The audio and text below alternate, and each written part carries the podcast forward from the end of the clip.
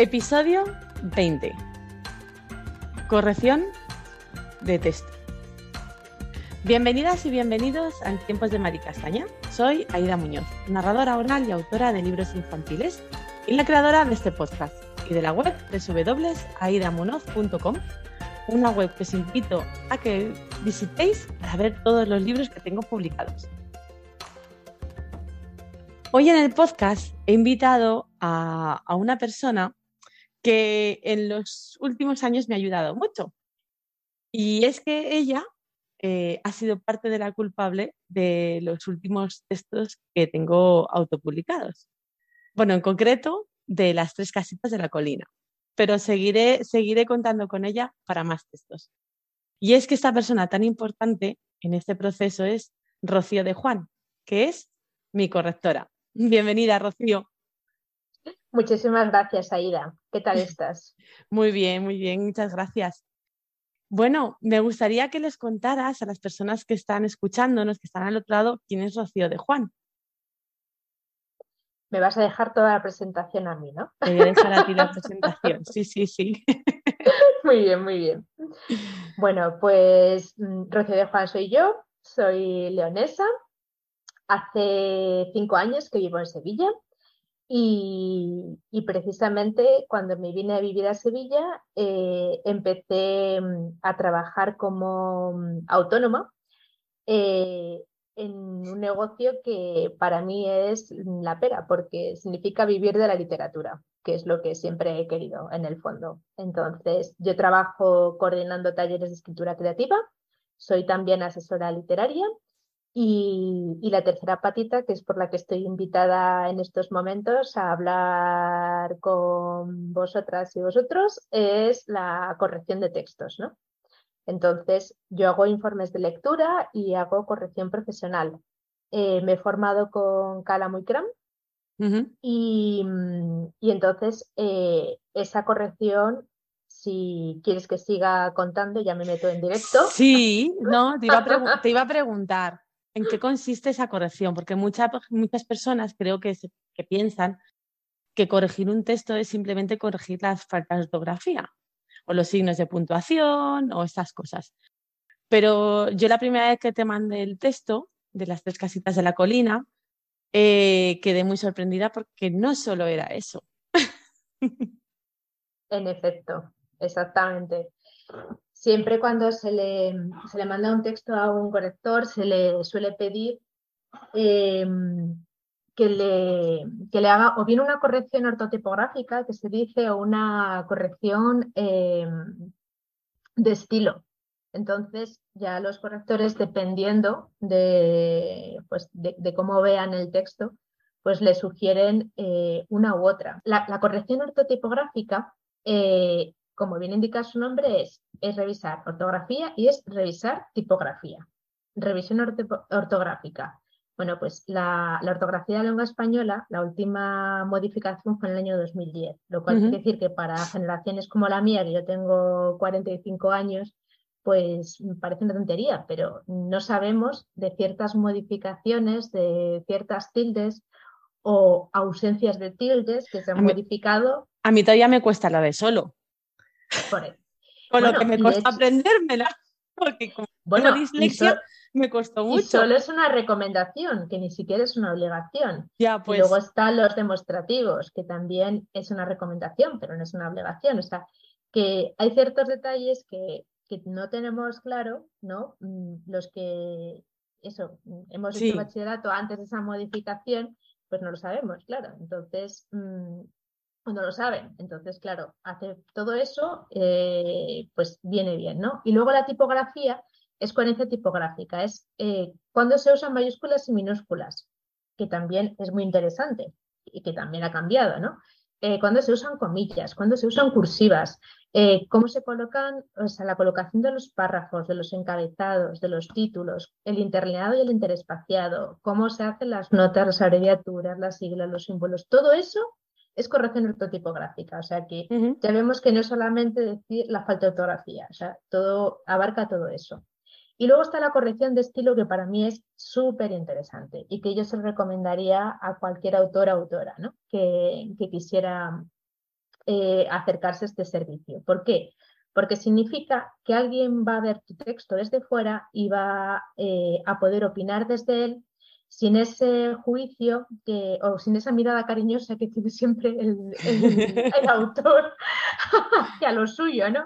Entonces, mm, claro, nosotros siempre, yo que también soy escritora, pues claro, hacia lo nuestro, pues siempre lo miramos, decimos, no, hombre, esto no sobra, es que claro, yo en este momento de inspiración que tuve y esta metáfora tan bonita, entonces nos cuesta, nos cuesta muchísimo meterle tijera a las cosas, es, así, y entonces desde fuera sí que nos pueden decir, mira, esto sobra esta información es relevante, es total. Entonces, ¿qué es la corrección de estilo? Pues lo que está buscando es corregir, em, revisar eso, eh, revisar el texto para que cumpla el objetivo que tiene el texto, ¿no? Su objetivo de comunicación, sea el tipo de texto que sea, ¿no? Entonces, va a revisar el vocabulario, va a eliminar las repeticiones innecesarias, va a adecuar el léxico, va a buscar que tenga coherencia, cohesión, claridad, y todo eso que es lo más interesante de todo, va a revisar el estilo manteniendo el estilo de la persona que escribe, que es, lo más importante de todo. Luego, aparte de todo eso, en mi caso particular, yo como correctora, a mí me gusta hacer lo que, se, lo que yo llamo como una especie de mini informe de lectura. ¿no? A mí me gusta luego hacer como una especie de cinco puntos en los que hablo de, eh, de cómo ha planteado esa persona eh, los personajes en el cuento, el conflicto, el tema, la trama y, cómo veo yo ahí toda la coherencia. Lo que yo pienso que sugerencias que yo le doy para, pues eso, para modificarlo para que tenga sentido. Pero esto es un plus, ojo, o sea, esto no, no lo incluye una corrección de estilo, esto lo incluye un informe de lectura. Entonces, yo esto lo doy a más, por así decirlo. O sea, una corrección de estilo te diría, te sobran adverbios en mente. O sea, yo lo que digo es que este, este personaje eh, te ha salido flojito, este personaje no te, o sea, no está suficientemente desarrollado. Eso no te lo diría una corrección de estilo, te lo diría un informe de lectura. Y yo eso sí que se lo añado. O sea, digamos que esa es mi diferenciación como correctora y un plus que yo le doy a las personas que acuden a mí. Eso también quiero explicarlo. Yo tengo que decir que cuando recibí las tres casitas de la colina, eh, pues me sorprendió mucho lo que tú dices, eh, ese informe de lectura que, me mandaste, analizando los personajes, eh, dándole más importancia a, a, ella, la cerdita. bueno, en fin, porque es, un, es una historia para las que, personas que no la han leído, es una versión de los tres cerditos en la que la diferencia es que hay, no son tres cerditos, sino que hay dos cerditos y una cerdita. Entonces, como es un cuento más paritario, eh, había que darle más fuerza al, personaje femenino de la que realmente tenía la historia que yo escribí. Entonces, eso, sin decírtelo a ti, tú conseguiste verlo y me lo mandaste y me mandaste sugerencias para, para darle más fuerza a ese personaje femenino. Entonces, no solamente el tema, mi tema, mi tema pendiente, que son los guiones de los rayas, las rayas de diálogo. Sí. no, ya fuera de broma, es que es, es algo que es complicado y es que hay que estar muy, muy, muy pendiente para no cometer un, fallo. Y yo creo que, es algo que a muchas escritoras nos cuesta y a escritores nos cuesta las rayas de diálogo. Yo creo que es mm. algo que a todo el mundo nos cuesta mucho, porque es, muy complicado, bueno, muy, complicado. A ver, es, eh, no estamos acostumbradas y acostumbrados, ¿no? A, mm. hacerlas. Pero sí me sorprendió eso, me sorprendió ese análisis que, haces de la historia, esas sugerencias que mandas para mejorar y para que tenga coherencia la historia. Porque cuando estás escribiendo, yo creo que entras en un estado de, bueno, no sé, de divagación y empiezas a escribir, a teclear y a enlazar cosas y, hay algún momento en el que algo no cuadra o no enlaza o esto se te queda cojo de aquí, podrías mejorar con esto. Sí, ya, ya te digo, yo quiero insistir mucho en este aspecto porque, claro, en el momento en que yo doy sugerencias, ya estoy eh, yendo mucho más allá de lo que es una corrección, claro. O sea, ya estoy mm, casi tutorizando, ¿no? Por decirlo de algún modo. Ya estoy haciendo otro servicio y, yo quiero dejarlo muy claro porque entonces eh, ya no se cumplo de que la corrección respeta el estilo del autor y su forma de escribir, porque yo ya le estoy cambiando la idea, no cambiando, porque yo siempre sugiero, ojo. Entonces, la corrección termina donde yo he dicho y luego lo otro siempre ya me ocupo de decir, son sugerencias, este es mi análisis y estas son mis sugerencias. Y luego ya, eh, ya quien me envía el texto ya es libre de aceptarlas o no aceptarlas, ¿no?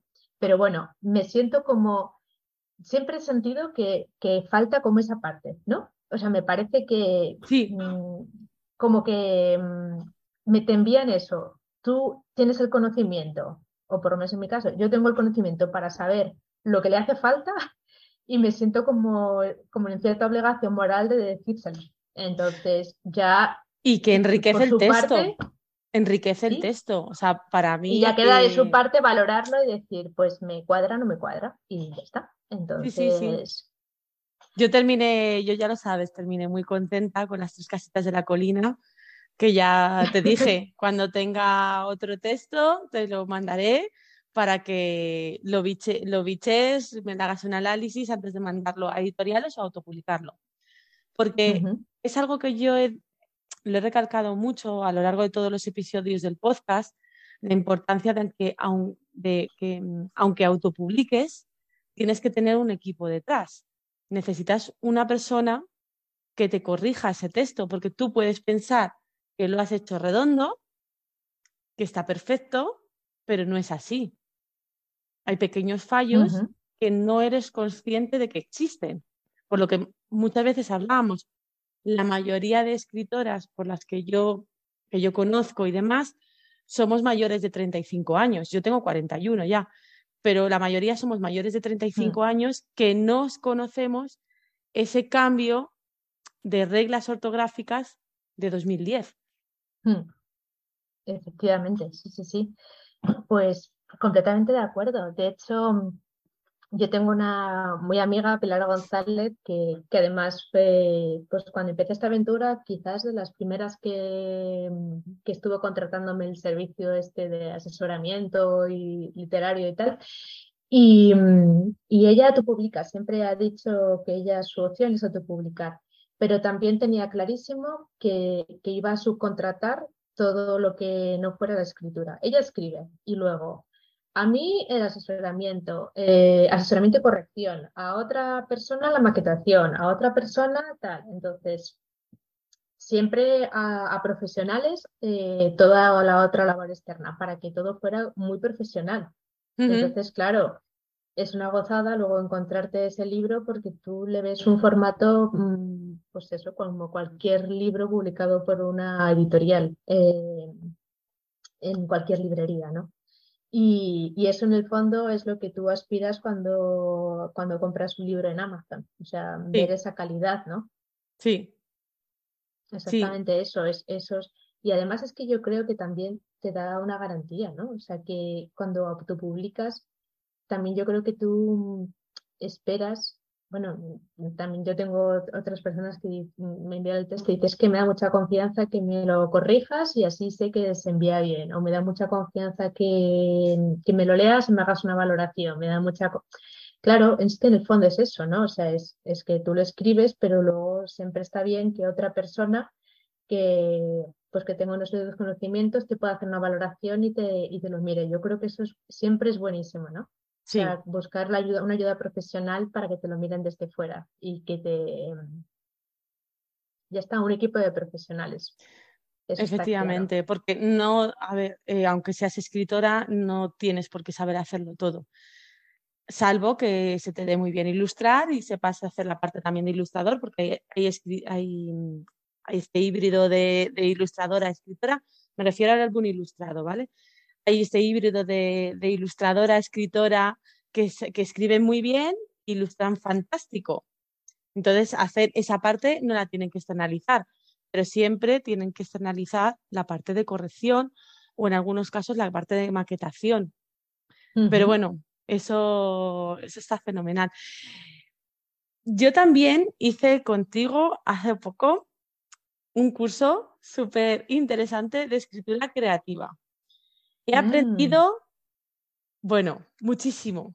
He aprendido muchísimo, porque otra cosa que también muchas escritoras pecamos es de decir, bueno, si tampoco debe ser tan difícil, ¿no? Es como escribir un diario. No, no, no, porque había cosas que yo ya sabía, porque cuando te metes en este mundo de escribir, eh, intentas formarte o intentas eh, pues eso, eh, ser autodidacta y aprendes cosas, pero había otras cosas que yo no conocía. Entonces, me pareció fascinante el hecho de que me abrieses ese, ese mundo. Ahora, en, ahora de cara a otoño, de cara a septiembre, tienes cursos, ¿no? Sí, mira, ahora, ahora, ahora mismo estoy haciendo mini cursos de hora y media. Em, bueno, empecé haciendo uno presencial, me lancé a la piscina totalmente, porque claro, en julio con el calor que hacía, pero bueno, aún así tuvo respuesta, tuvo eco. Pero bueno, ya en agosto ya he dicho, bueno, no, vamos a abrir a la gente, literalmente, y entonces lo estoy haciendo online. Em, sí, porque en Sevilla, sí, en Sevilla hace mucho calor. En, Sevilla hace demasiado calor. Entonces, nada, está yendo muy bien. Y voy a hacer tres. Bueno, uno, lo he hecho ayer, otro lo voy a hacer este miércoles que viene, el 17, y otro pues, probablemente ya caerá para finales de mes. Esto es en agosto. En septiembre probablemente haré alguno más. Y, y luego ya mis talleres son trimestrales. Entonces los hago de octubre a diciembre de enero a marzo y luego pues depende cómo están las festividades aquí propias de esta ciudad, Semana Santa y estas cosas, pues a ver, eh, lo, ideal sería de abril a junio, pero si no, pues a lo mejor lo hago condensado, que creo que fue lo que tú... Fue el que hice, el condensado el condensado de seis semanas, en vez de tres meses, seis semanas, pues de, mayo a junio o de abril a junio, ya veré. Entonces, sí, los siguientes abrirán en, en, octubre. Estoy, estoy, de hecho, ahora mismo con la web actualizando la información. Todavía no está del todo, pero a partir del 15 de agosto eh, ya se puede, se puede ver todo, toda la información actualizada de toda la información, los días que están abiertos, las fechas, etc. etc. Y, ya se puede interesar la gente y apuntarse si quiere. Habrá talleres presenciales y habrá talleres online. Bueno, cuando escuchen esto, que será el último sábado de agosto, pues entonces ya estará todo, ya estará pues todo actualizado, ya estará todo actualizado. Pero sí, eh, yo tengo que decir que para mí ha sido un reto muy bonito. Eh, ha sacado lo mejor de mí con los ejercicios me lo he pasado muy bien escribiendo con las propuestas que nos mandabas. La que más me gustó fue la, de, la del disco, escribir, ah. un, una, escribir un relato ah, partiendo de canciones musicales. Eso me, me, encantó, me encantó porque, claro, o sea, ahí no sé, e, esa fue la del relato de los zombies. Cogí un disco de heavy y lo único que me evocaba era eh, zombies, zombies, zombies, zombies, miedo, zombies. Entonces dije, pues tiramos para adelante con esto. Pero, pero sí, sí, eh, ha sacado cosas muy bonitas, ha sacado muy, cosas muy bonitas que las estoy publicando en mi página web, en el blog. Ah, las estoy publicando en el blog, así que, así que quien quiera leerlas, las cosas que salieron de ese taller, el uno de cada mes eh, publicó uno de los relatos. Y, dime. No, no, digo, quien quiera visitar los talleres, pues en www.rociodejuan.com eh, está toda la información. Eso te iba a decir, que ahí van a ver toda la información para los talleres, incluso te van a poder contactar si quieren contratarte para, para la corrección. Te voy a hacer una pregunta. a ver, en, las últimas entrevistas creo que no la he hecho y estoy perdiendo esa buena costumbre. ¿Qué consejo le darías tú a todas esas personas que quieren empezar a escribir o quiere empezar a publicar libros, que se quiere meter en este mundo?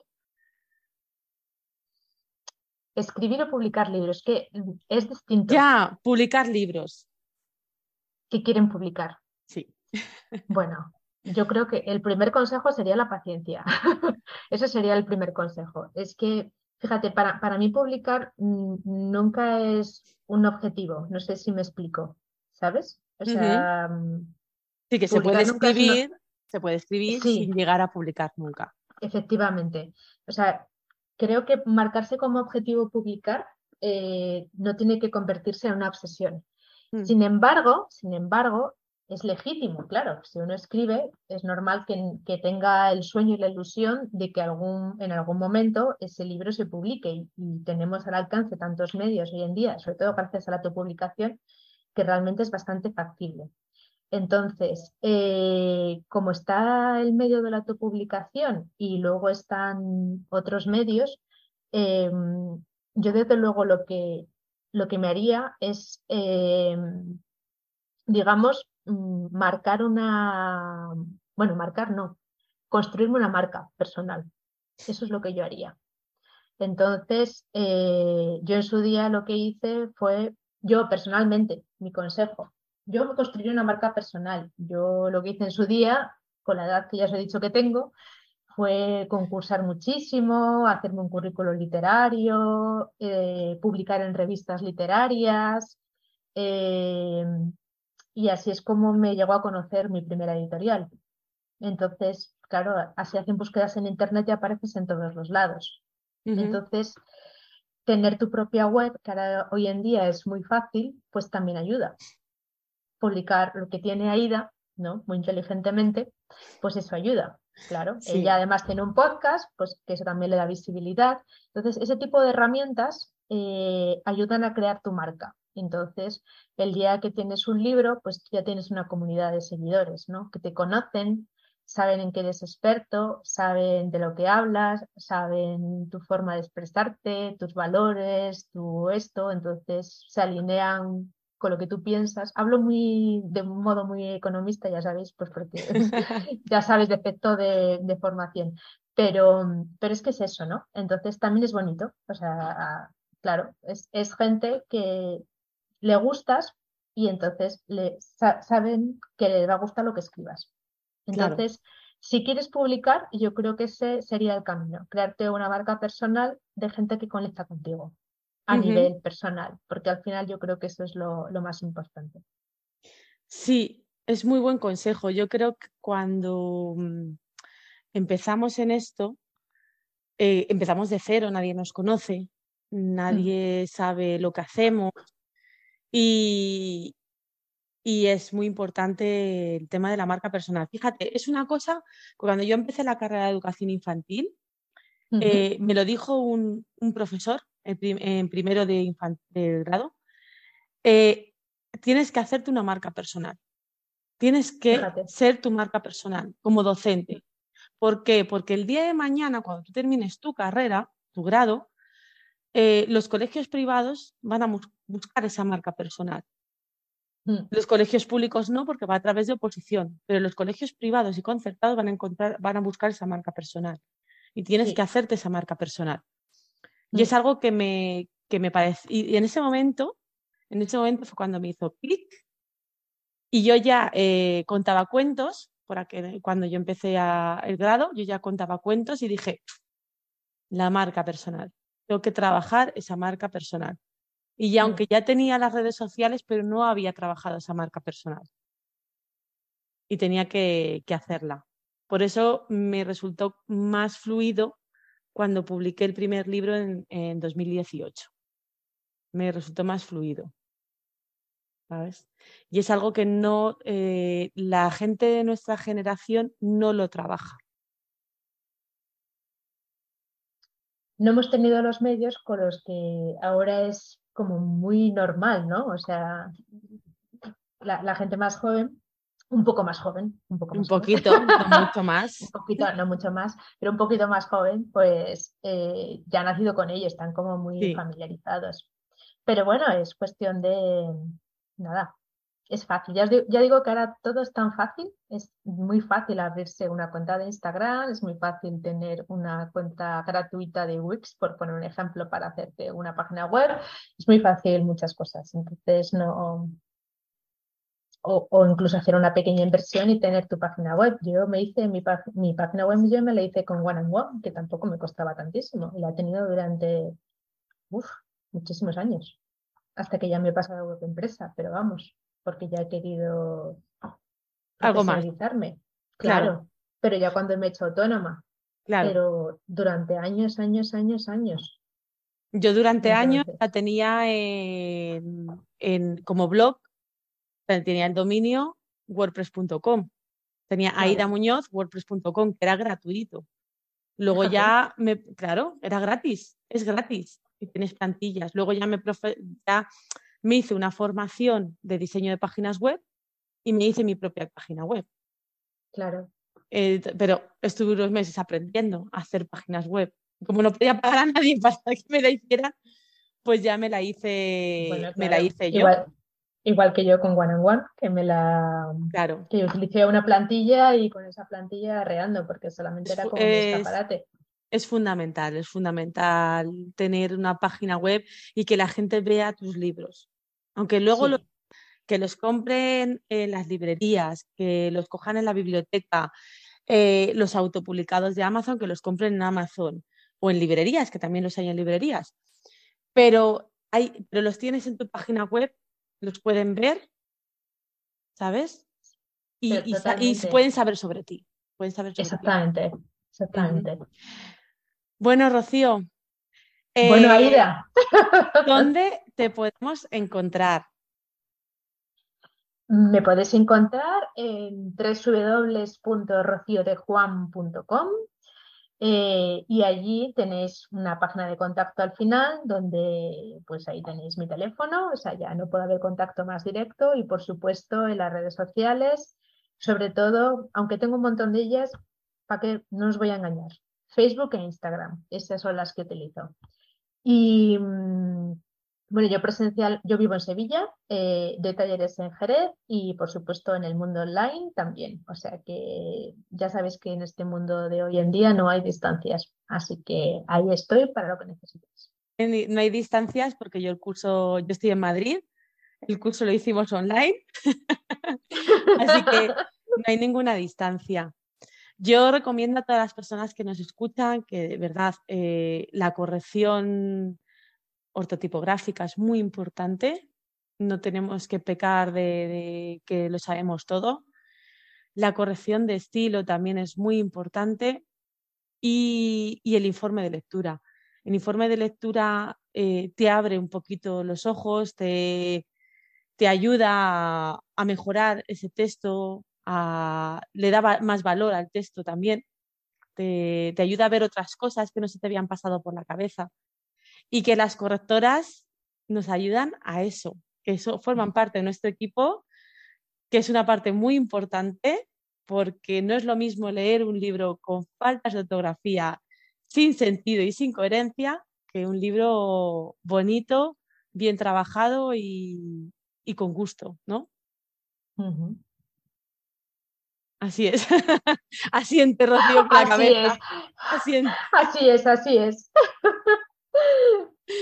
Bueno, Rocío, muchísimas gracias. Eh, me ha encantado tenerte en, este episodio de vuelta de vacaciones eh, y nos vemos en el próximo curso online. Nos vamos a ver en el curso de noveleta. Yo encantada de tenerte en el curso de noveleta porque es algo que las personas que están escuchando no lo saben, pero voy a dar el salto del álbum ilustrado a la noveleta y a ver cómo, a ver qué sale de todo esto. Seguro que saldrás ahí, no te preocupes. De, mis desvaríos mentales. Rocío se reía de, de, mis textos en el curso. A ver, reírse en el buen sentido, porque son un poco locos. ¿verdad? Muy locos, muy locos. Pues, bueno, pues muchísimas gracias de nuevo, Rocío, y, nos vemos pronto. Voy a poner, eh, para que podáis encontrar a Rocío, vais a tener todos los, su página web y sus redes sociales en las notas del programa y así podréis contactar con ella tanto para la formación como para, como para las correcciones. Y colorín, colorado, este episodio se ha acabado.